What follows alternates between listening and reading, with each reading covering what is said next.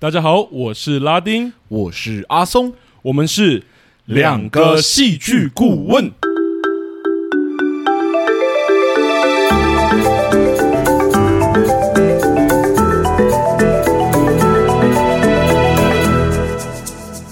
Hello，欢迎大家回到我们节目，哟，谢谢大家回来，哇！第十一季的韩国季的第二部作品，我觉得真的就有一点年代了，也没有到很久吧，欸、六年前呢、欸，六年前。我们现在聊电影都是十年起跳才会说是有一个年代的，好吗？你在六年这样子就说有年代，这也太那个 是啦。但我觉得其实今天聊这部作品是蛮开心的，虽然它是二零一七年的作品，嗯，但我觉得看的时候还是真的非常的感动。而且我觉得很多时候会说，哦，影视作品发展那么快速啊，你就一定要有一些很推陈出新或者很另类的方式，才能让人喜欢。或者什么？我觉得好像这部作品也证明说，很经典的题材，或者说可能是历史题材，真的可以收获很好的票房等等的感觉。对，那我们今天要聊的这部作品就是。我只是名计程车司机，没错。那其实我一开始我得说，这这个名字本身是没有很吸引我的。不对啊，这部作品是我提出来的时候，你就说你蛮想聊的。对，应该说一开始，因为这部作品其实在就六年前上映的时候，有很多人，就尤其是我们念艺术身边的人都说要去看。是，但那个时候我就真的非常的不吸引，而且我想说历史题材，然后叫又叫这个会不会很滥情啊等等之类的状态，这样。那是发生什么事让你改观了呢？忽然间变得想要看。看这部作品，这样怎么办？有点功利，就是因为一部历史题材的作品，居然能收获这么好的口碑跟票房啊！我才很惊讶。我原本以为说这样的题材，它应该很有它就是票房的天花板啊，或者是极致之类的。嗯，但后来有这样的方式的时候，就是这样的票房的时候，才真的吸引我的注意，然后才开始跟阿松说，还是我们看一下。嗯，对。啊，你呢？你呢？为什么会挑这部作品成为我们的片单？这部作品我知道很久了，但是一直没有机会把它拿出来看。然后我一直知道说。他是以一个计程车司机的角度去看一个在韩国里面相对知名的一个民主化运动的事件，这样子。那我是因为他从这个角度下去切的时候，让我对于这个历史事件忽然变得，让我们在看一些历史题材的时候，会觉得啊，我不是那个国家的人呐，那个门槛有点高啊，我好像要吸收很多东西才有办法去理解这个故事啊，等等之类的。但这部作品因为从这个角度切入，忽然间让我觉得好像是一个比较友善的切入点，嗯，对，所以我就一直蛮有兴趣去看看的。我我懂，因为有时候从这种角度切入的时候，有让我觉得说他好像本身也要拍给我看，是因为我觉得有些这样的作品好像本身就是要拍给他自己的国民，或是有有可能他本身的目的就不一定是我们之前讲的情感体验或娱乐，他可能就是要抚慰某一些伤痛，或是作为某种纪念价值的。应该说，我也不会特地去猜测说创作者的意图在这个面向。他到底希望达到什么样的社会效应？是我个人会觉得是门槛高不高的问题。就是说，阅读历史题材，如果他真的是从像最近瓦昆要演一部叫《拿破仑》，嗯，我在看的时候，我就一直想说，我到底要不要进去看？虽然我很喜欢，就是喜欢瓦昆，瓦昆这样子，但是就是他感觉就是没有对法国历史有一点点熟悉的人进去看，会有一种。我懂，我懂。我那时候也觉得，就是好像这一部电影，好像本身就是我看之前，好像就像之前看那个讲那一部《原子弹之父》的那个作品。啊，奥本海默哦，对，那时候就很多人说，哦，我那时候看的时候，我就感觉说，好像要做很多功课才有办法看。实际上，我进去看的时候，我还是觉得多做一点功课，对阅读这部作品可能会有帮助啦。嗯，但回到就是，我只是个计计程车司机，好像确实他选了一个有点友善的角度，或者像你说，好像不用真的对很很了解那一段历史，也可以进去看的感觉。是是是，嗯，那我觉得我们今天差不多可以进入到正题了，没问题。但在这之前，我们第十一季有承诺说要做某些改动。对吧？就是有一些听众一直说我们的那个就是开场白，或者说两层的提醒有点太久了，这样子。那每一集都听似乎有点疲惫。虽然我们一直坚持说，就是这算是我们的一个特色，或者说我们必须要让我们具有有的一个先辈知识。对，就是我们还是希望大家能听到这个，但是我们有在想办法让它缩短一点点。是，所以我们最后就决定把它变成一个简单的口号。没错，那我们这边口号就是我们的节目主观啊，以下有雷。请听众斟酌的聆听。没错，听起来应该很像那种投资有风险，投资前请详阅相关证明。你一定要这样子吗？我拟的那么辛苦，想说把它拟成一句话，没有。但我觉得说简单明了啦。但如果听众对于这种简化，当然会把我们原本想说很多话简化掉嘛。对。所以如果大家真的想要听，或者说以后有观众误解的时候，我们应该还是会在节目上解释一下。但目前如果没有人提出来，我们就是用这一句话来代替我们的两层提醒的。这样好了，那按照传统，我们就请阿松来帮我们简介一下这一部《我只是个计程车司机》吧。哦，是我只是个，是不是？我刚才说我只是名计程车司机啦。我想说应该还好，因为它也是翻译名称啦。懂懂懂懂。好，那就是我只是个计程车司机。这是一部改编自真实事件，于二零一七年上映的韩国电影。嗯，那故事呢，讲述着一名汉城计程车司机截胡了一笔单日十万元的。委托带着一名国外人士前往正在发生暴动的光州，哈，是。原本以为呢，这是一个好赚的生意，却没有想到让他经历了一场永生难忘、血腥无比的镇压事件。嗯，好，基本上概念是这个样子。我们个人两个，我们两个人都蛮喜欢这部电影的，所以说我们。就想说不要讲太多的剧情内容，在这边止住。如果大家对这部电影还有一点点兴趣的话，欢迎到 Netflix 这个平台上，它是有在 Netflix 上播的，大家可以在上面收看哈。嗯、是，好，那事不宜迟，我就直接进来问拉丁了。对于这一部作品，我只是名哦，我只是一个计程车司机。这部电影啊，你觉得从戏剧结构的角度来看，你有没有什么值得跟我们听众分享的地方呢？好。老实说啦，其实，在看这部电影前，就像我刚刚讲的，我其实没有太高的期待哦。原因是我对历史重大事件改编作品，其实有一个很定型化的想象，而这个其实蛮我个人的，所以我才说我自己的期待这样。那尤其是上映后收获不错口碑的那些作品啊，我觉得创作者为了吸引不熟悉或是对该历史事件不那么感兴趣的观众，并让他们在观看之后能产生民族情感以外的那些共情，我觉得惯常或通常的手法就是聚焦在小人物身上，然后透过这一些小人物的故事啊，让我们看到时代洪流底下的小人物如何逆流抵抗，或者是顺流被影响，这样是。透过这一些悲苦呢，可以让不熟悉这一段历史的观众也能有情感的投射，获得情感上的娱乐啊，愿意走进戏院。所以许多聚焦在历史框架下的戏剧呢，都是这一种结构。好比讲述辛亥革命前奏的《十月围城》，我其实个人本人非常喜欢这部电影。嗯、对，或者是我们之前其实就有聊过刻画白台湾白色恐怖的很著名的《流麻沟十五号》这一部电影。嗯、而我会说，对我只是个计程车司机这部电影没有那么高的期待，其实也是因为从剧名跟电影开头来看，我觉得创作者选择的是最传统的一种结构了。哦，不过看完以后，我却想说，就我真的被打脸了。啊，创作者在这样传统的选择上呢，我其实觉得有加入自己的巧思，让这个故事散发属于自己的独特魅力。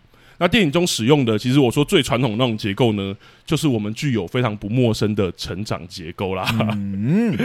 如果是早期就开始收听我们的节目的剧友就知道哈，我以前其实蛮常聊这个结构的，是蛮常聊到就是阿松一段时期都一直在挖苦我这一件事情，但后来呢比较少提到，除了是希望节目有变化性之外，其实是这个结构真的很基本，而且又很直观。为什么说直观呢？因为成长顾名思义就是人物在故事中有改变。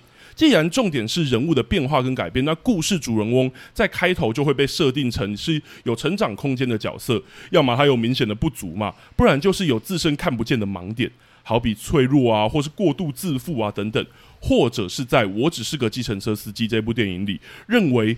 革命就只是没事找事啊！比起国家更在乎自身温饱的那个金万宪这个主角，嗯哼，我得说哈，在一部讲述国家抗议革命这样大我主题的电影里，安排一个只在乎自身小我的主角，并让他一步一步体认到原本视野很渺小而开始为大我奉献，真的是讲好听一点蛮合理的，嗯，但讲难听点有一点偷懒 的一个设定了，但是。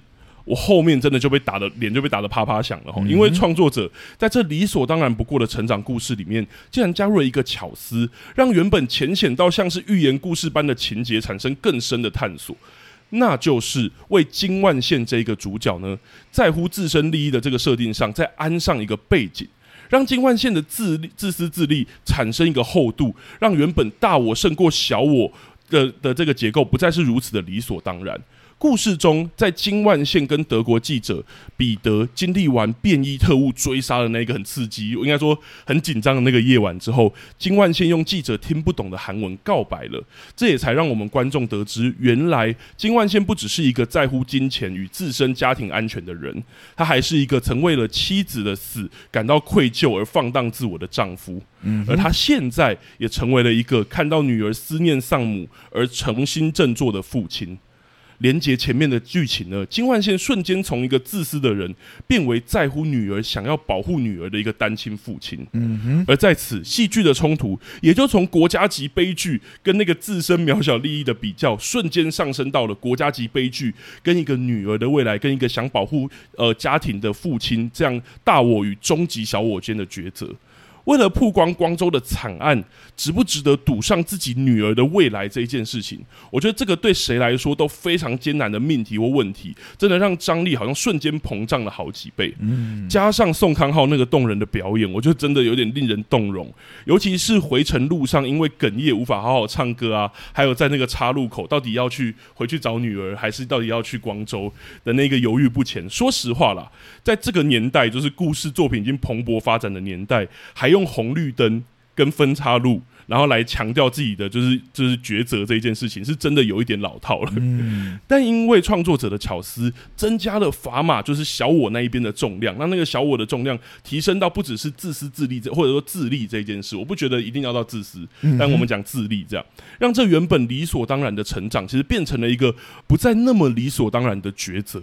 也让我在金万线就是他泪崩转动那个方向盘的时候，也不争气的献出了自己的眼泪。嗯、对，我在看这部电影其实是有哭的，我不知道阿松 有哭蛮多次，大概就是这样了。我觉得其实原本真的是一个好像对我来说有点老套的一个结构，就是哦，原本很小我，其实那个如果大家有看过的话，《十月围城》也很像这个结构。嗯、我原本只在乎自己的生意，可是我看到大家抛头颅洒热血，我也被感动了。嗯、当我当我知道说哦，好像要用这样的方式谈，而且还是从一个本来。就只会在乎自己的自行车司机，我觉得要一个自行车司机真的要去关心国事天事，就是天下事的话，我觉得有点苛责了。嗯，然后我觉得哦，也还要打这种节奏，最后好像还要去批判一个计程车司机他原本的选择，这样我觉得有点太对我来说期待真的不是那么高。对，但我觉得只是一个小小的巧思，我觉得就让戏剧结构跟张力膨胀到另外一个层次，我觉得这是很厉害的。我觉得可以说，他确实有让子弹飞了一会儿，因为其实他对女儿的在乎这件事情，在蛮早期就揭露了。没错，对。然后他想要赚钱这件事情，某程度上也看得出来是为了那个贫穷的家庭，因为他一直有提到房租缴不出来嘛，等等之类。然后他必须跟房东太太在那边低声下气，这样。即使自己女儿稍微被欺负了，他都没有办法反击，这样。对。对，那我当然可以理解说，他这个重量在中间的时候有一度消失，因为他就非常强调那个十万块，嗯、对，十万韩元，这样。是是是，那就在这过程中一直强调说，哦，我我应该要收到这笔钱啊，我也需要这个油钱等等之类的，对，或是一直在纠结，我拿了钱，我好像就可以跑了，或者是什么之类，一直在针对这件事情做讨论，对。那是到中间的时候，突然间才拉大了那个女儿的筹码，还有他跟他之间的那个背景的连接，这样子。嗯嗯嗯嗯。我自己在看的时候，我有觉得有稍稍的突然，对，突然的，就是开始让他去有点像是拉重女儿在这个故事中的比重。嗯，对。不过我觉得他虽然突然，但是他是真的有一路就是发酵到尾巴的。对，对，因为这件事情是真实改编嘛，然后我们正在为就是说为。为什么这个计程车司机一直我们都找不到他？嗯，下一个注解，因为不可能嘛，你找不到他，你就不没办法核实他为什么不出面。是对，是是，是。那在这个故事里面，他其实有做一个所谓的创作者的解释，就是说，可能是因为跟他想要保护他的家人有关。嗯，对，所以这个理由呢，也就间接解决了两个问题。第一个就是这个角色，呃，如何在关键的时刻。有点像是在女儿与就是彼得之间，还是选择了彼得。嗯，不过。他救完彼得之后，他并没有希望就是得到那个荣耀，因为他也同时真的希望就是女儿的安全这样子。嗯，这个角色他的那个成长旅程，或者说他想要什么这一件事情，被刻画的蛮清楚的。对，而且是一以贯之的。到最后，好像也好像也知道为什么他要看着那个香烟叫四福，就是以白自己的名字叫四福这样。是因为他的行动线条好像都是根据家庭，或者是女儿，或者说在他在这个路程上动容的时刻，好像也是这些角色真的生离死别，而他的。本身的故事其实也跟死亡有关。其实我觉得有一些元素是有稍稍，虽然我觉得不是刻意要做共鸣，但是有稍稍共鸣到的。对，就是有稍微让我们理解到说，作为一个计程车司机，在这种情况底下，即使你认为就是带领彼得到机场是一个正确的选择，嗯，有什么理由是你可能不会做这个选择？嗯，对，就是个体在这种大环境底下做出的一些选择，不见得是符合全体利益的嘛，这没办法，就人在苦难的过程中，很容易会出现一些。不一样的思考方式，这样是啊。有时候你自己的命都要没了，你到底要怎么样思考大我？对，对，所以在这故事里面，好像也给出了一个属于创作者可以的解释或者是理由，这样、嗯。所以我觉得整体最后是，他虽然中途出现的时候对我来说小突然，但是嗯，他并没有就是好像是为了解释什么事情而突然出现，他是有一路的扣回到底。这样子，包含你还可以稍微拉到前面一点，就是在他发现他那个晚上真的没办法离开光州的时候，他的那个紧张跟那个有点难过，想要一直打电话去跟女儿报备一下这件事情，都让我们在在的有稍微看到这个父女之间的连结。嗯，对，所以我这我个人是觉得确实是处理的蛮好的，没错，对。好，那我这边就来问阿松好了，请，因为我刚刚在聊就是呃金万宪，也就是宋康昊诠释这个角色的成长旅程，但我觉得这个角色因为宋康昊的表演，或者说他被描写跟诠释的厚度，其实不止那个方向盘那边，我好几刻都觉得很动容，然后都红眼眶这样。嗯、我不知道阿松以戏剧顾问的角度，你有没有觉得这个故事还有可以分享，或者说你的总体感觉也可以？有，但我觉得就是跟主角还是多少有点关系了啊。所以，我们前面两个主题都聊主角哈。老实说呢，嗯、光看剧名呢，你可能会猜不到这是一个历史题材相关的故事哈。就我们前面有讲到的，而且呢，是一个在韩国历史上相当知名的事件，嗯，就是。光州民主化运动的事件，哈，是操作历史题材的戏剧作品，一直都是一件门槛相对高的事情。嗯，就是大量的资料要收集，你要调查、重整、消化，然后再反刍，嗯，然后再转化成一个完整的戏剧故事。嗯，这个过程中啊，那个过程远比大家想象的艰难很多，哈。是，然而我觉得这其中最为困难的，其实或许就是。找到一个有趣的切入点，激起对这段历史不熟悉的观众的兴趣。嗯，而我必须说呢，我只是个计程车司机，在这个点上真的是处理的相当好哈。嗯，而他采取的手法呢，其实也是一个很经典的手法，那就是白纸型的主角结构。哦。那你之前聊过白纸型的主角结构嘛？那白纸型的主角结构就是透过一名对既有环境不熟悉的角色，去探索那个既复杂又已经很成熟的世界观。哈，必须说，这种主角结构是一个我们还算蛮常见的结构。是的，对于要操作任何特殊环境的作品啊，举凡许多的古装剧啊，他们就会很喜欢使用对宫廷文化不熟悉的角色作为主角，去探索古代宫廷的文化。嗯，又或者说，或许有特殊世界观的作品。也喜欢透过凡人的角色去误闯那个复杂的世界，作为一个开头嘛。嗯，我们之前聊过的《铃芽之旅》哈，宫崎骏的《神隐少女》《魔法公主》其实都有这项特色哈。没错，白纸型的主角呢，其实蛮好用，但它其实也有一个先天的缺陷，那就是它需要透过相当大的篇幅去刻画一个本是外人的主角如何缓慢被那个。异世界童话的过程。啊，对，这也就意味着越是短篇幅的故事，操作白纸型的主角的困难度就会越高。嗯，没错，在影集里面呢，操作这样的手法其实算是有相当宽裕的空间去做，嗯，但在电影这种只有两个小时左右的故事来说呢，其实是相对奢侈的手法哈。嗯，理论上这类电影的作品呢，都一定要就是在主角缓慢适应世界的前提，同时推进主要的事件哈，就是剧情中主要的事件，嗯，挑战性是相当高的。然而呢，纵使挑战性高，白纸型的主角结构其实还是相当普及的，对吧？嗯，这是因为这个手法呢，它的报酬也很高哈。它有什么报酬呢？第一个报酬就是它是可以有脉络的去建造一个特殊的时空背景，借由白纸型主角从零开始探索的特质呢，带领观众去逐渐认识一个陌生的世界，逐渐看到这个时空背景的全貌嘛。嗯，那第二个好处呢，就是主角对于观众来说是相对。好同理的角色，这样子。由于主角白纸的特质与观众所处的立场其实是相似的哦，所以呢，主角所做的选择呢，也会偏向观众在相同环境里面可能会做出的选择。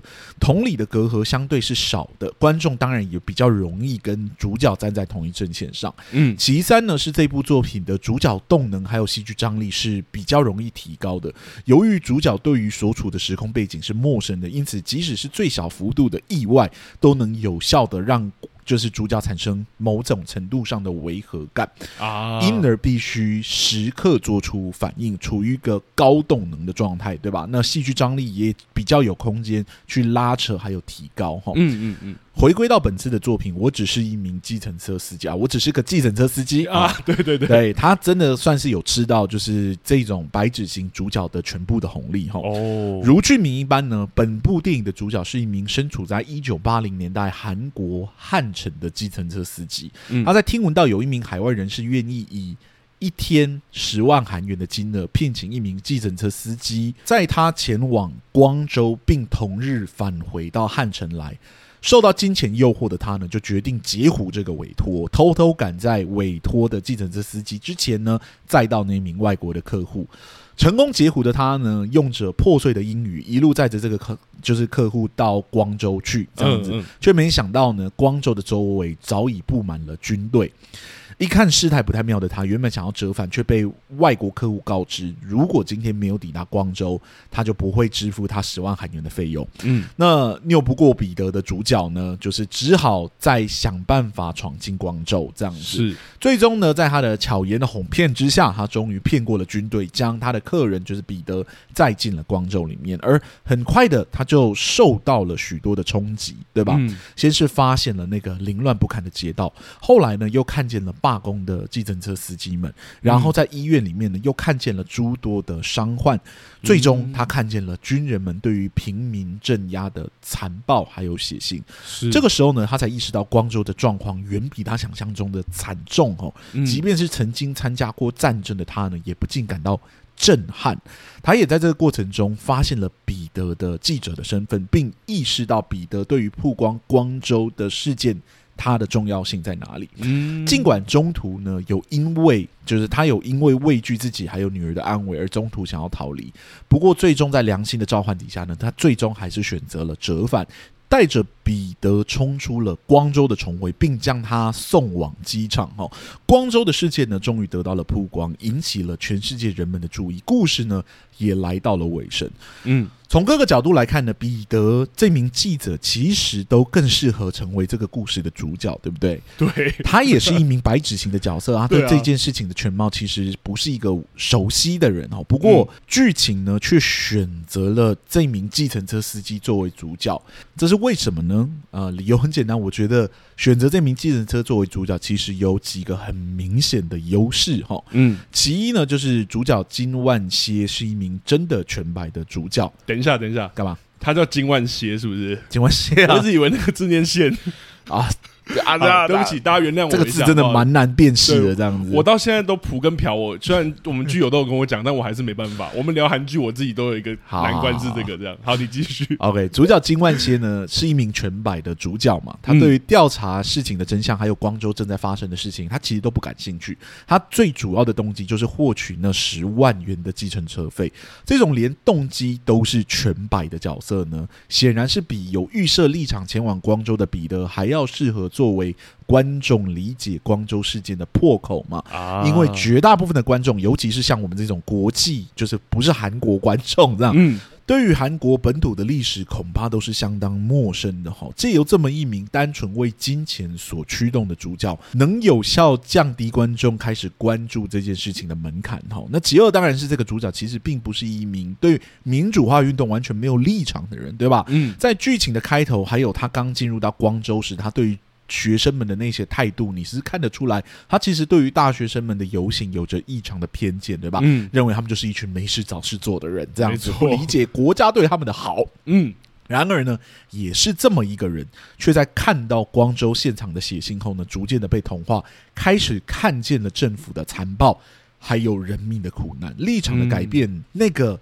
落差感，那个剧烈的差别，其实是戏剧张力很强大的来源哦。嗯，这部剧呢，很巧妙的将对于这件事情本身可能不理解，甚至可能对于学运有所偏见的人，全部都放到了主角的光谱底下，最大幅度的扩张了他的受众，从一个有偏见的角度开始陪着主角去转化他的立场。好，利用这样的白纸型角色，创作者可谓是把这个主角的结构所有的优势都发挥到了极致，带着我们呢从零开始去认识。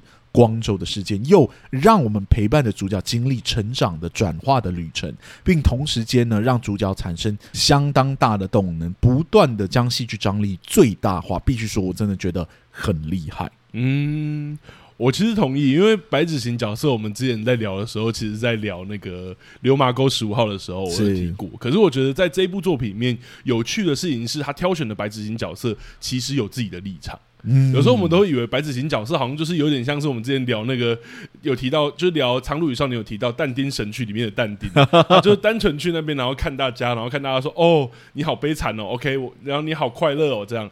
可是如果角色本身带有自己的立场，他作为白纸型角色，有时候可以更问出一些锐利或者是有效的问题。是，我觉得在这一部里面有这样的感觉，他就是有一点像把那个光谱最大化的打开。嗯嗯嗯，就是主角作为一个对于学运本身有偏见的人，然后呢。就又碰到了一个对于学运本身有怜悯的彼得，嗯，然后又碰到真的正在受苦受难的，就是那群学生们，还有就是光州里面的人民，然后呢，又碰到了那一群就是可能对于学运完全的。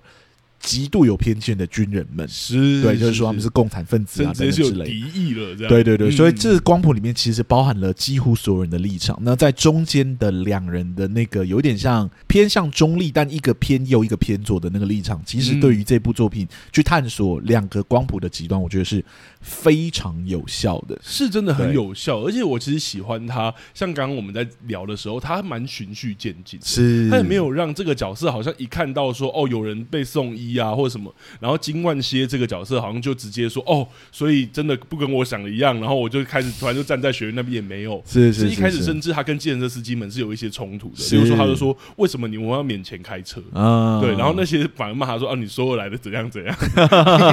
我觉得他有那个慢慢在像你说的那个光谱，我觉得他有要做这一件事，他有要米米平，或者说他有要去在各个故事里面呈现那个落差。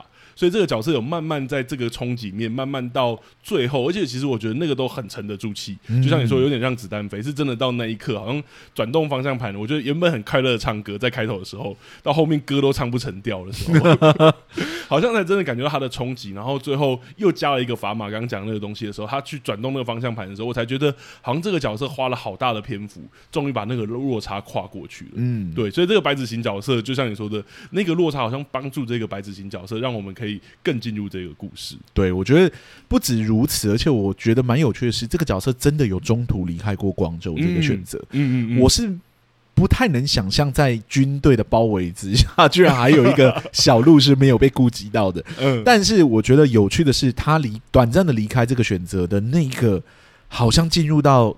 就是相比于光州啊，忽然进入到天堂一样。嗯，那个我们一开始看的他可能所面临的贫穷的苦难，跟光州的事件相比，那个前后的落差真的差很多。而且我记得他在经过那个小路的时候，是沿沿路挂着一些很漂亮的小旗子，对，就好像慢慢的进入到一个就是那个叫什么另外一个桃桃花源啊，对对对，一个 天堂伊甸园的感觉。是是，然后在外面呢，就开始听到有人在讲光州的事情，然后就说听说里面有很多的暴民啊，然后就已经。有五名警察怎么样？怎么样？死掉了啊！他作为一个在这两个世界都待过的人，然后啊，现在听到这些事情，他明显知道，就是外面的世界的资讯是有落差的。嗯，他已经看到这个状况了。如果他还不选择回去，那这个事情可能就成真了。我觉得他确实在那一刻的时候，有碰到一个非常强力的良心的谴责。嗯，所以呢，他默默的。就是准备要开回家的时候，那个在路上有点快哭啊，然后就是快要崩溃，停在那个火车站，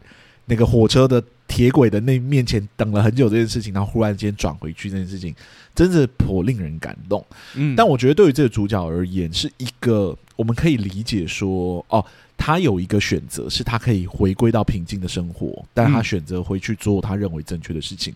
那我觉得他带出了另外一个很有趣的面向，就是光州的人。对于光州的地形是远远比于军队还要来的熟悉的，嗯、所以光州是的人民是有办法离开的。哇，对，就某种程度上来说，你是可以想象光州的人可以离开，可是对他们来说，离开这个环境其实。就有点像抛弃自己的家园，而且实际上你还是在大韩民国的土地底下，终究还是有可能会面临到很多的冲突等等之类的，或是这个这个暴动，或者说不是暴动，这个镇压这些也有可能继续扩散。所以这一群人不离开，并不是因为就是这个镇压对他们来说是没有威胁的，而是因为他们在这个土地上有他们的就是情感的牵绊，是也有他们想要达到的理想。这样子，全体的离开并没有办法改变这个现状。那个所谓的学运所提倡的某种理念，在这部作品之中就被发酵了。我觉得，嗯嗯嗯，对。然后我觉得他把一个历史事件的复杂度其实有刻画出来。嗯，对他所创造的世界观，当然我们都讲过嘛，就是戏剧并不是一个适合拿来诉说历史的媒材。没错，原因是因为他在这个过程中会。必须删减掉很多东西，然后必须去提升很多情感层面的东西。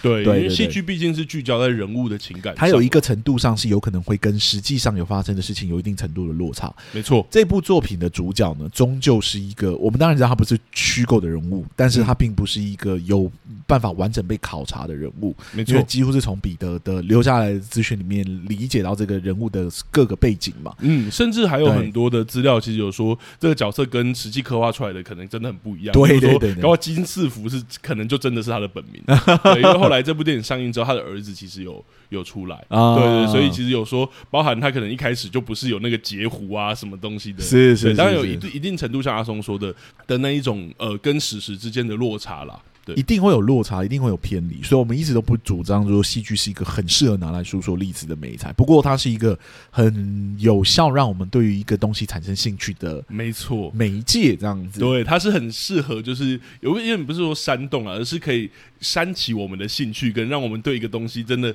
觉得很有温度的一个一个媒介。那我觉得，确实这个故事所使用的这个白纸型的角色，对我来说是极度友善的。嗯，因为我。对于韩国的历史是真的完全不认识的。你要我从任何一个切点下去看，我都会觉得很硬。像我们之前在看那个《阳光先生》的时候，我觉得要先去理解那个角色里面各个阵营里面的所有冲突，你其实就会消耗掉很大的能量。没错，终究还是有可能没办法完整的把这个故事给讲好这样子。但是用这个其实不是。这个事件里面的有点像主动介入者，嗯，一个比较站在外围，但同样是韩国土地的人民的角度啊，一个汉城的计程车司机的角度，相当的，就是有点像跟我的立场靠近这样子，就是变成是我好像也是一个居住在台湾，对于这个事情有一点距离的人这样子，是，然后跟随着主角不断的深入光州的事件，那一整个过程很像是真的从零到。就是蛮丰富的，去看到这个事件的各个细节，这样子，然后你会对他开始产生兴趣，然后可能会想要去理解这个民主化运动在这里发生的事情到底是什么。嗯，而且我觉得那个在这个故事里面，用计程车司机这一件事情作为白纸，其实还有另外一个有趣的是空间这一件事。嗯，因为在一开始我们看到的，其实也都没有看到光州本身到底发生什么事。是是，在故事里面也没有呈现光州，所以我印象很深刻的是，当那台计程车真的开到那里，然后看到整个。那个路上都很像是一个废墟，或者有很多垃圾散落的时候，我是真的有吓一大跳的。就想说，这是一个世界末日的景象吗？还是对，或是怎么会变成一个就是空城，或者什么是这样的一个程度的抗争吗？或者说你这个程度的运动吗？这样。而且我觉得他那个友善其实并不是就是。哦，他一进入到一进入到光州之后，就是整个事情就变得很严重，这样子。嗯嗯。他一开始还有看到，就是学生们就是开着卡车啊，在路上也游荡，然后他一开始还在那边讲说：“你会讲英语吗？或怎么样？”然后说：“你会讲英语啊，你来讲。”然后就跟那个记者在那边沟通，感觉起来其实还蛮。惬意的，它很不像是好像进入到另外一个地狱。嗯、然后后来不是要开车到广场去嘛？嗯，然后就看到一群人在那边路边发就是食物啊，然后在那边跳舞啊等等之类的，嗯，好像进入到了一个无政府地带，但是是一个非常快乐的无政府地带。嗯，我觉得他还是有把当时就是光州陷入到这个状况窘境里面人们的某一种就是。精神给展现出来，是对，就是没有直接陷入到绝望。大家对于就是要抗争、要争取自己的权益这件事情，还是充满着理想跟抱负这样子。嗯，而且我觉得这也是很有趣的是，刚讲空间，我觉得阿松提到的是那个时间的部分。对对，对，对，因为他其实一开始就是没那么激化，对，才宣布戒严这样。可是，在我们一直一直跟陪伴他们，然后去看这个光州事件发展的过程中，好像也越来越觉得说，好像事情开始越来越对，就是到后面的时候，他才开始把这件事情的地狱的那面给展现出来。没错，对，对我们来说，我们可能一开始在看的时候想说，哎，这群人好像在面临到政府的镇压的时候，好像也没过得那么。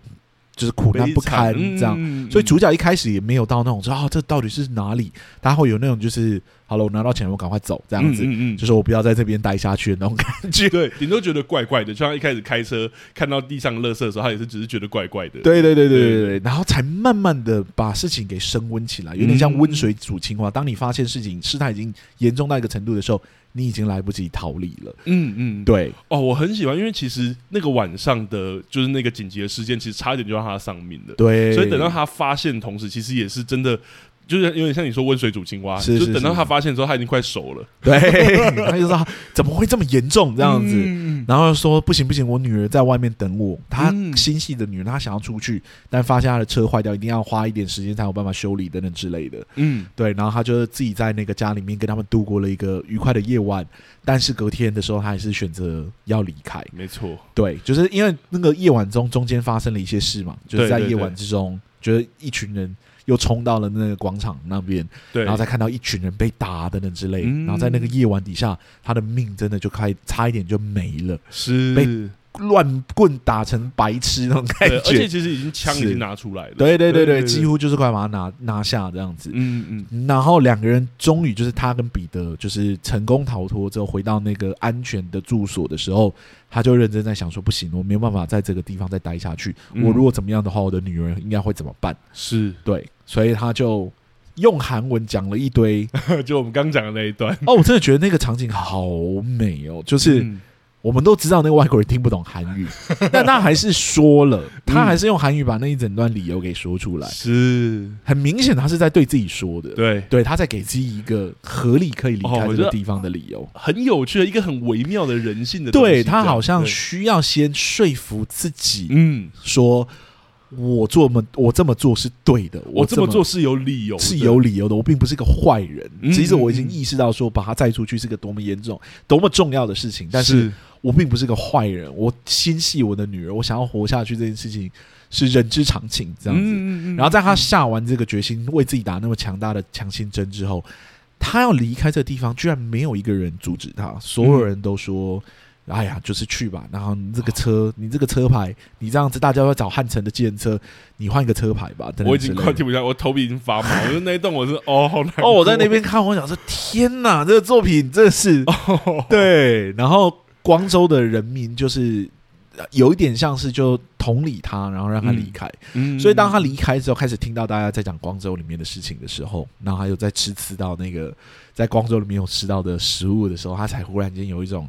良心过意不去的那个过程，哎、欸，他那个铺排是很。精密的铺排的，对，因为我自己觉得那一段我还是要称赞一下宋康昊的表演，因为我之前看看过《害人怪物》啊，然后看过那个《寄生上流》啊，然后还有我们之前很喜欢的《婴儿转运站》啊，我都觉得他表演是厉害的，但还没有到吓到我。是，就你刚刚说的，他离开了那个光州之后，然后坐在那边吃面的那个场景，我会真的觉得他的脸，就是他失落，或者说像你说的，他好像一直在说服自己不是坏人的一件事情，那个脸已经跟一开始的脸完全不同人了。是。哦，我就有点吓到。化妆当然是我知道有，对，包含他的眼圈啊或者什么之类。但是，哇，他整体的表演真的让我觉得整个他已经不是原本的，他已经回不去了。就是他看到光州的事件之后，他已经没有办法再可能置身事外，或者说，或者说他已经开始，就是他的东西已经太太复杂太多了。对，所以大家可以理解说，就是他最后还是折返回去了嘛，要把那个记者载出来，因为他知道说只有这样子，所以光州的事情才有可能会被全世界看到。是他想要让。这一群人都知道他们是错的，就是政府对人民的镇压过头了。嗯，对。然后那里面的人并不是如大家所说的暴民，很多人就是是非常善良的，一群人这样子啊。我当然觉得一定有戏剧的渲染性在，一定有，一定有。就像我刚刚讲的，后来发现那个那个角色也不是原本的那样白纸型角色，有很多的说法这样。但是我觉得在戏剧的渲染下，真的哇，嗯，让我让我很好奇啊。就像刚刚讲的，不一定是对的，但是会吸引我的兴趣。我马上就去查光州事件。对，所以我说它是一个很有温度的事件，那个很有温度的美材，它很有效的让我们对于这个东西产生兴趣，对于这个事件产生兴趣。嗯，而以透过这个角色这么白纸型的角色去理解一个这么复杂的结构，它是一个很好慢慢一步一步去进程的理解的事情。如果是不是这样的角色，好了，嗯、好比说我们之前讲的，就是仰光先生，里面就是加国仇家恨，然后一开始就是情绪渲染的满满，大家都好像真的要杀了彼此。那是我在看的时候，我就有一种。进不太去的感觉，我懂，就觉得好遥远，好遥远，好遥远。因为那个门槛的意思有点，就据我们可以想象成说，我必须要有那么多的先辈知识，我才可以知道他到底在气什么，是，是，他到底在在悲伤什么。对，但是这一部的时候，一开始就给我一个门槛比较低。我不用知道，因为那个角色也没有那么愤怒。是是 是，我好像就跟他一样状态，然后慢慢看，我跟他一样惊吓，然后在接受那些，就是例如说像你刚刚说的居民的友善的时候，也好像我本人认识到说，哦，那个友善是什么？是是是是。然后我也会有困惑，就像一开始我也想说，为什么这群人要这么友善？对。我觉得当然当然是有创作者的意图在里面。当然，当我说看到后面的时候，或者事件的越演越烈的时候，你好像也理解说他们要度过什么，所以为什么他们会如此态度？我确实觉得，好，我觉得差不多可以来聊第三个主题了。好啊，对，就是我们再聊一下，就是这部作品里面去探索的人性的温暖。嗯，我们在了解历史事件的时候呢，我们其实看的都是冰冷冷的数据啊，没错，可能就会说几年几月发生了什么事情，死了多少人，人数列出来这样子。我懂什么七七事变啊，怎么样怎么样，或什么样的方式，就是怎么发生的，然后谁引发的，谁激化的过程，发生了什么事情，对，然后怎么结束的，最终签订了什么协约或条约。对，我相信在光州事件上，大部分留下来的文献跟资料，历史相关的事件。聚焦的也都还是在比较偏向历史史实会在意的那个面向，是这个事件里面客观的事实的数据有哪一些？嗯，发生的事情跟暴动的理由也会相对的被客观化许多。当然，戏剧的媒材就不是一个那么客观化的媒材，它是一个很情绪的媒材。所以我觉得这部作品做的很好的地方是，它并没有认真只是去呈现就是光州事件里面的我们可能客观上可以理解的政府镇压的残暴。嗯，我觉得它还带出了光州。市民里面各个族群不一样，族群面对这件事情的态度还有温度，嗯，对，他很深刻的去刻画了很多生活的场景，就像我刚刚讲的，在那个广场上面看到有人在跳舞啊，嗯，沿路就有一些人听到他是记者啊，非常感谢他们，就开始发食物给他们啊，等等之类的，嗯嗯。还有在那个夜晚里面，几个人在讨论，就是说，哦，你为了要当歌手啊，你要不要唱一首啊，等等之类的，哦、一起吃一顿晚饭啊，等等之类的。好了，我觉得那边是渲染有点过分。他那样渲的时候，我想说他死定了。对，我在看的时候，我想说那个应该活不了。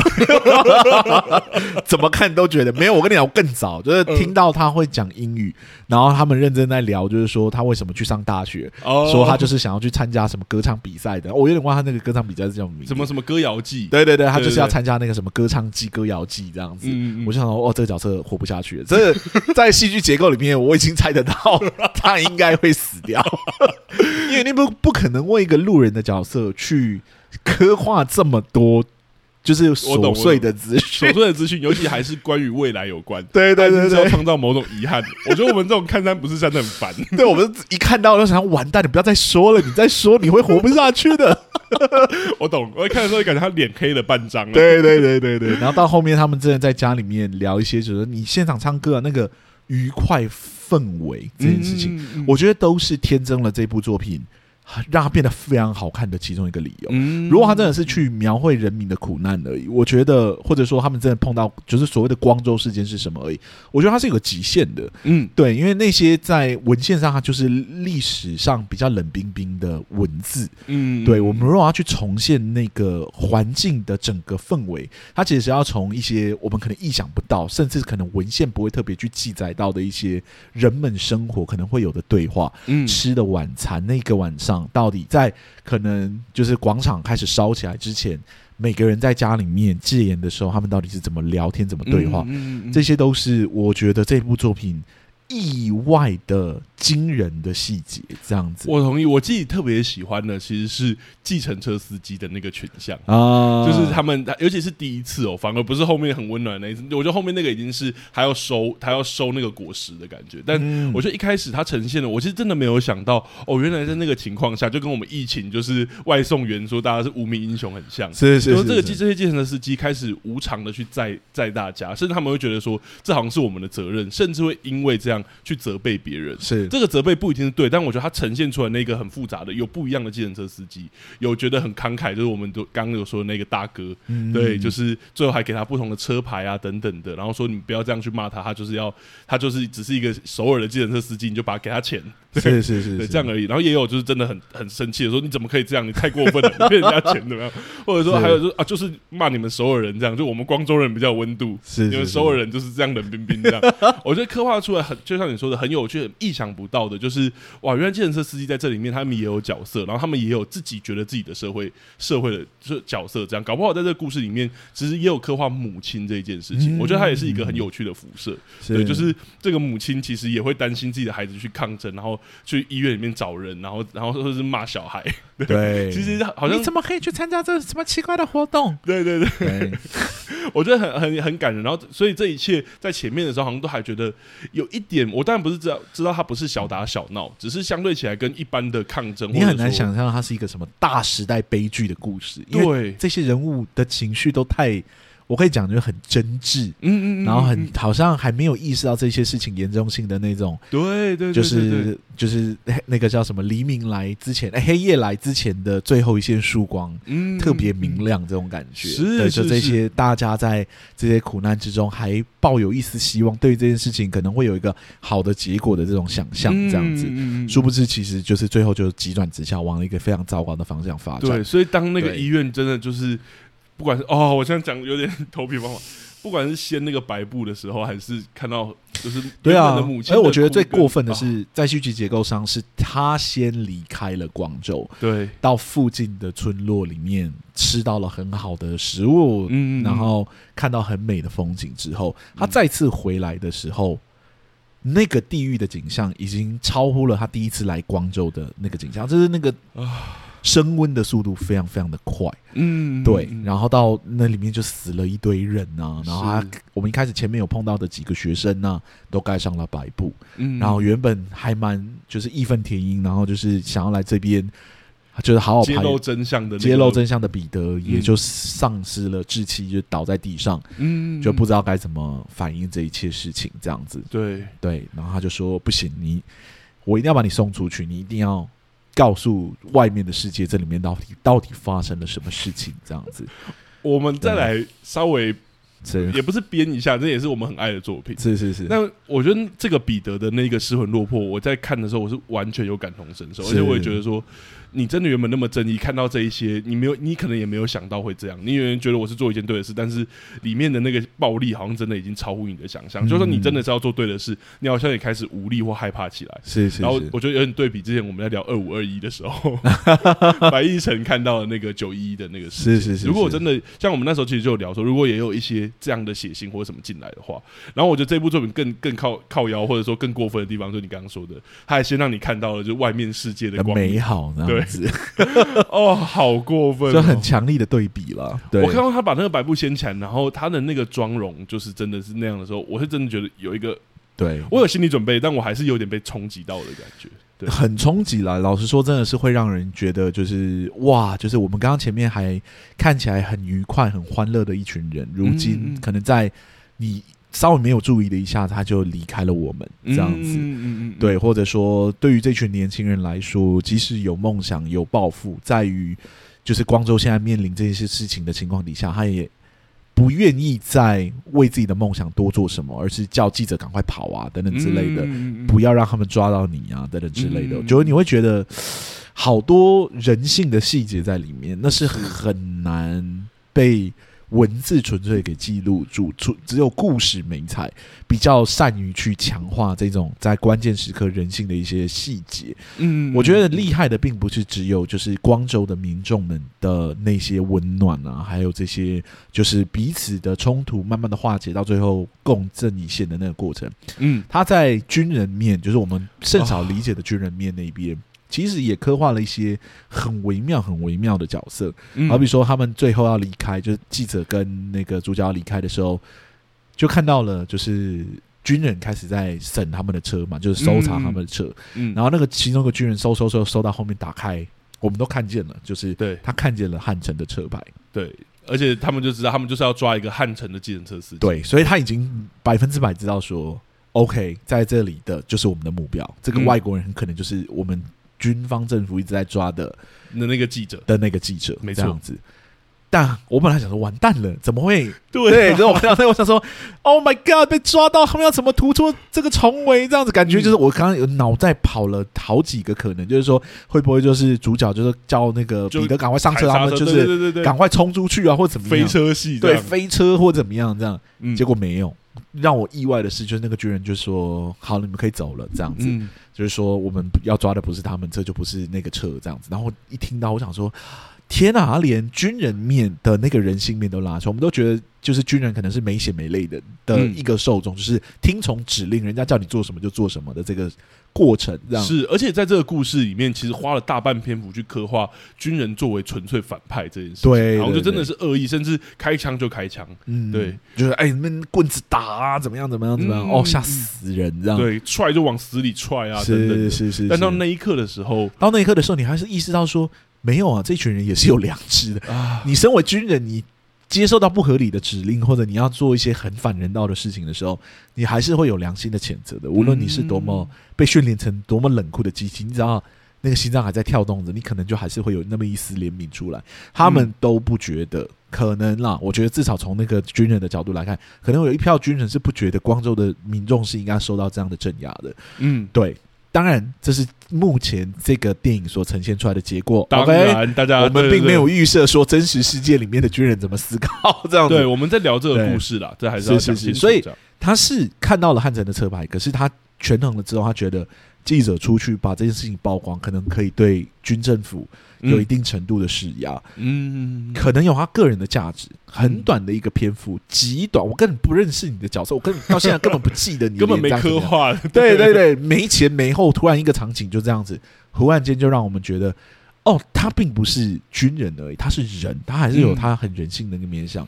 我觉得这就是哇，都完全没有放过那个非常非常温暖的所谓的就是。在大环境底下，个体的某一种精神跟个体还是有选择的这件事情，没错。对，很多人都会刻画这种例子，就是说啊，在大环境底下，大家一定会都怎么样，都怎么样。没有，还是有人会反其道而行啊，还是有人会往着反方向而去。而这群人到底在想什么？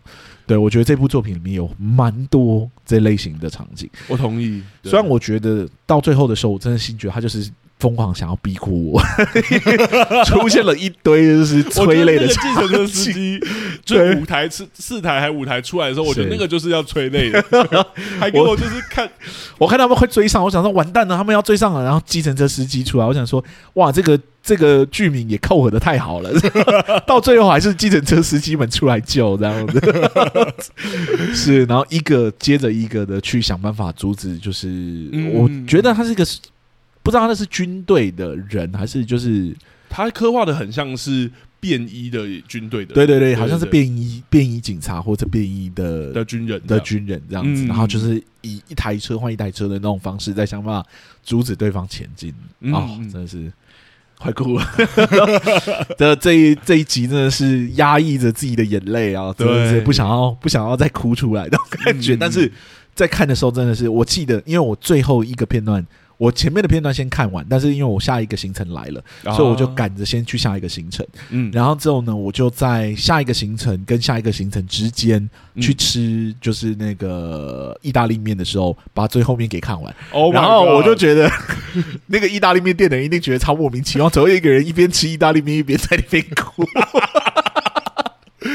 没有，我一开始我我看我看听说很好哭的时候，我就决定说我应该要躲起来，就是在一个房间里面自己把它看完。是，而且我那时候其实我看的时候是我最近有个演出，大家也都知道嘛。然后我很累很累的时候，然后我想说我应该可以很冷静的把它看完。没有，我想说怎么情绪劳动还是这么满 啊！真的是，我觉得堆叠的真的很好啦。对啊，对啊，而且我真的是觉得，就是我在那边哭到就是一直。用人家的卫生纸巾在那边擦，然后一边把那个东西给吃完。我真心觉得到后面的时候，那个催情有点过头了。对对，虽然我知道说这是为了把戏剧张力拉到一个极致，这样子。嗯嗯嗯对，但是那个以一换一的那个，哇，这牺牲流真的是我的罩门，这样。对对，那个阿松是牺牲流罩门，对对对，大家都知道。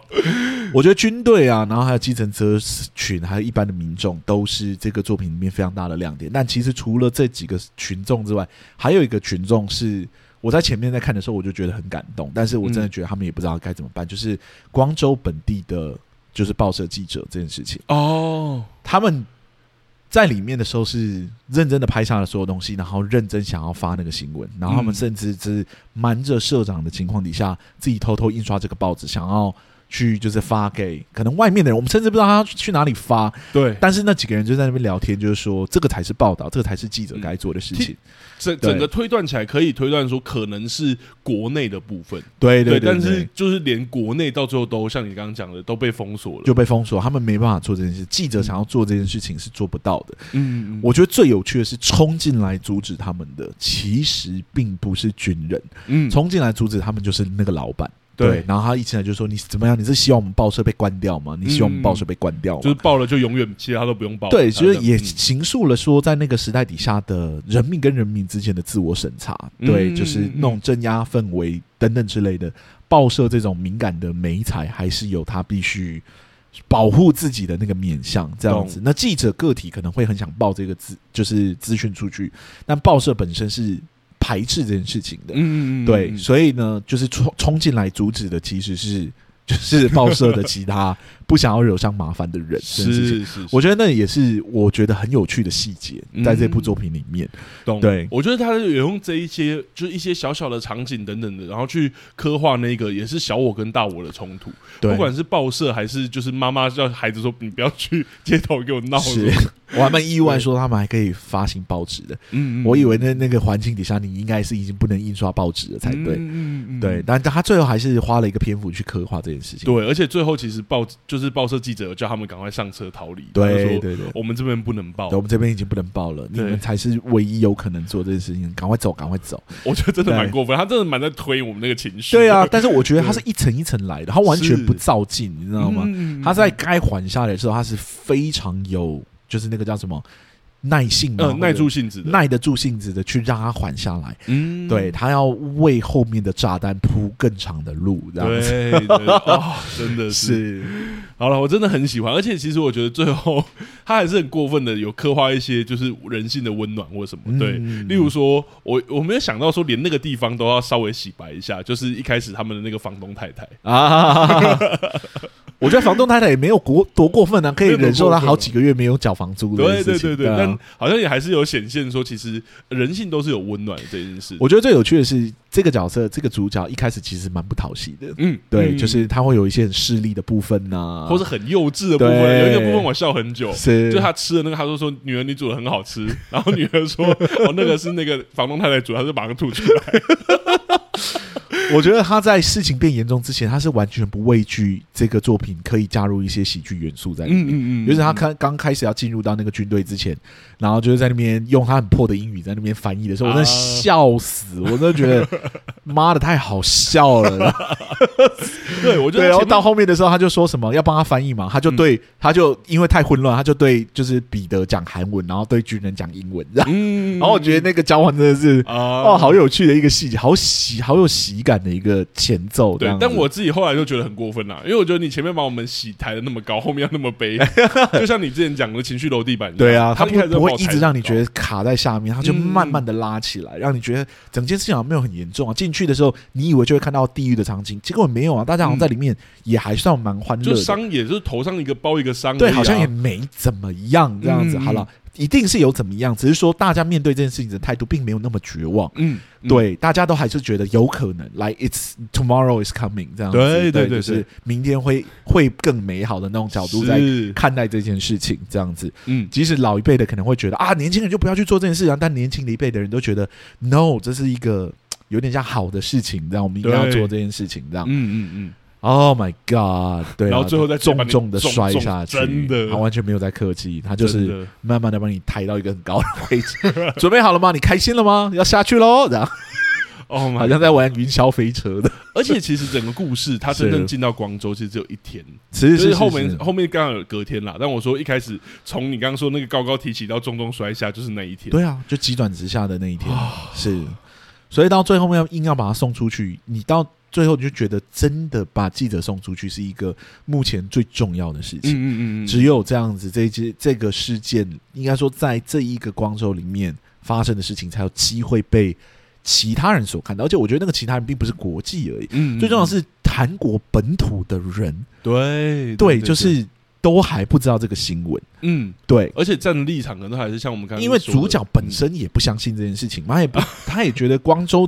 应该没那么严重的，对对对。他进去之后再出来，真的恍如隔世那种感觉。嗯，然后听着就是大家还在讲的，就是口中在讲的光州的事件，仿佛好像他前一天还也会抱持的立场这样子。对对，他才意识到那个落差有多大。嗯，对，要把记者给送出去这件事情有很。是很必要的，他的身份很重要，这样子，嗯嗯嗯，所以他才折返回去嘛。但我的意思是说，这个主角一开始真的是蛮不讨喜，他在批评学生啊，或怎么样，哎，我怎么样的？而且他自己参加过战争嘛，嗯，对，他说你就是没有去过那种国家，你才你才会没有去过沙乌地还是什么？对，才没有发现说韩国是一个多么好的国家等等之类的。嗯，所以这个主角一开始真的是会让人觉得，哎呀，就是你要聊光州事件，怎么会设定这样一个主角？这样是，但我觉得他他真的有遵循那些好莱坞。片场可能会很基础的，就是原则就是先让英雄救猫咪嘛。他、嗯、还是有让一些片段的场景看得到，他其实没有那么全然的坏。嗯，好比说送孕妇去那个医院，但是真的当天缴不掉、缴不出钱的时候，他也没有就是一定要逼着对方，就是扣着扣。对对对，他还是说，那你明天要给我钱哦，你明天要给我钱这样子。嗯，对，然后就是对女儿的好啊等等之类的。嗯你还是看得出来，他有那个非常温暖的那个面相，这样子。是是是，哎，真的是蛮厉害的。我觉得他在各个面相真的都操作的超级细节，超级好。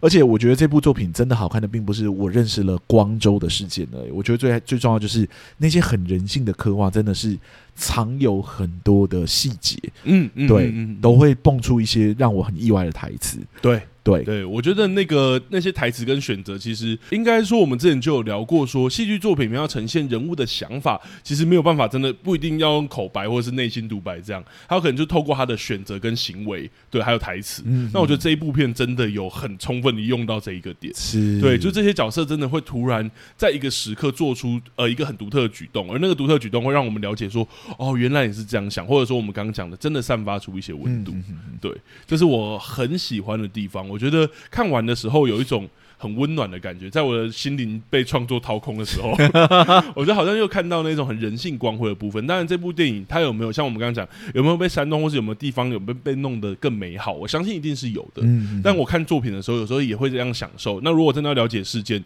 像我真的要了解光州事件，我之后再去查资料就好。是是是，它至少激起了我的兴趣，跟我对于人性的一个，应该说一个相信嘛，或者说一个温暖的一个感受，这样对。好了，我觉得差不多应该来问那个问题了。好，如果这部作品要戏剧顾问的话，你觉得他需要几个戏剧顾问呢？我聊到这还给两个，我被打吧。零个啦，我觉得啊，不管是主角的刻画上，还是还要怎么样让我接触这个议题上，还是刚刚讲怎么样去抵抗，我觉得其实历史事件相对的情绪楼地板的问题是很严重。是是，是，对，尤其是一些刻画这种苦难。像之前有一些在刻画基督徒在海外受苦难的电影，我都会觉得从大概看五分钟我就已经下不去了，就是我觉得太悲伤了。是是是，但我觉得这部真的有成功做到这件事。嗯、对，嗯、那阿松呢？你会给几个？我也会给零个。嗯，对。但如果说我能帮忙，就是给什么建议的话，我多少还是会觉得，就是那个情绪的渲染还可以再。哪年这样一点？对，因为目前我真的觉得有一种，有时候会觉得蛮硬推的那种感觉，就是好像为了让他更悲伤而把事情往很悲伤的方式去。诠释这样，我懂，好像看到一只脚在踩油门，应该对对对，那个痕迹还是重的，但是我觉得它效果还是有出来的，嗯，所以我并没有觉得是不好的，我只是觉得怎么把它藏得更看不到，把那个痕迹修得更圆润一点。对，但整体上来说，我觉得是非常好看。虽然我们聊到这里，大家应该被暴雷光，但我还是非常推荐大家去看这部作品的。真的，而且其实两个小时十二分，我自己觉得那个时间感是快的，是是是是是，不会觉得太特别拖这样。好了，那我们下个礼拜要来聊什么作品呢？下个礼拜要聊的作品，其实好像是很多人很喜欢的一个悬疑剧，然后我们也很久没有聊悬疑剧了，是是是是是，叫做《秘密森林》啊。先跟大家讲，我们只会聊第一季哦，因为有太多人跟我们讲说，第二季是实际上是可以不用看的。然后我们就想一想说，好啊，就冲着你这句话，我们第二季就先跳过，因为刚好我们也最近有点忙。对对对，刚好拉丁最近有一个演出，要我连看两季，血可能会吐出来，所以，我们就会专注聊那个被大家封神的第一季，所谓的秘密森林到底有多好看。我们下一季应该说下一集就会知道了。嗯，好了，那如果喜欢我们的节目的话，欢迎到各大 Podcast 平台给我们五星的好评，让更多人认识我们。如果呢想要跟我们交流的话，欢迎到 IG 脸书粉丝专业私讯我们。如果呢、嗯、想要赞助我们的话，我们的赞助功能也已经打开了哦，给我们一点支持吧。好，那我们两个戏剧顾问今天录到这里就这样了，谢谢大家，谢谢大家，拜拜，拜拜。